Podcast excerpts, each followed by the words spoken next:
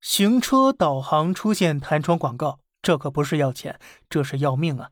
根据上游新闻报道，九月二十三日，重庆刘女士驾驶新买不久的纯电车，在使用导航过程中呢，中控屏幕上居然出现了弹窗广告，导航信息几乎被完全遮挡，安全隐患不少。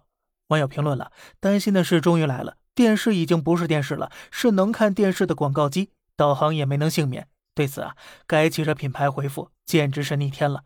对方称啊，确实是厂家推送的购车有好礼弹窗广告，是为了让车主向亲朋好友推荐这款新车。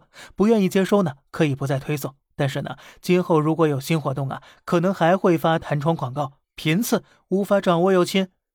资本没底线，吃相太难看了。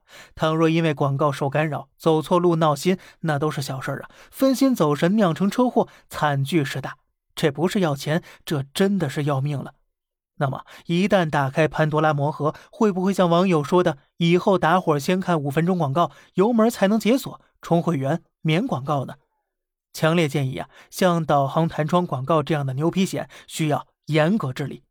据悉，工信部等部门联合发布的《互联网弹窗信息推送服务管理规定》将于九月三十号正式实施。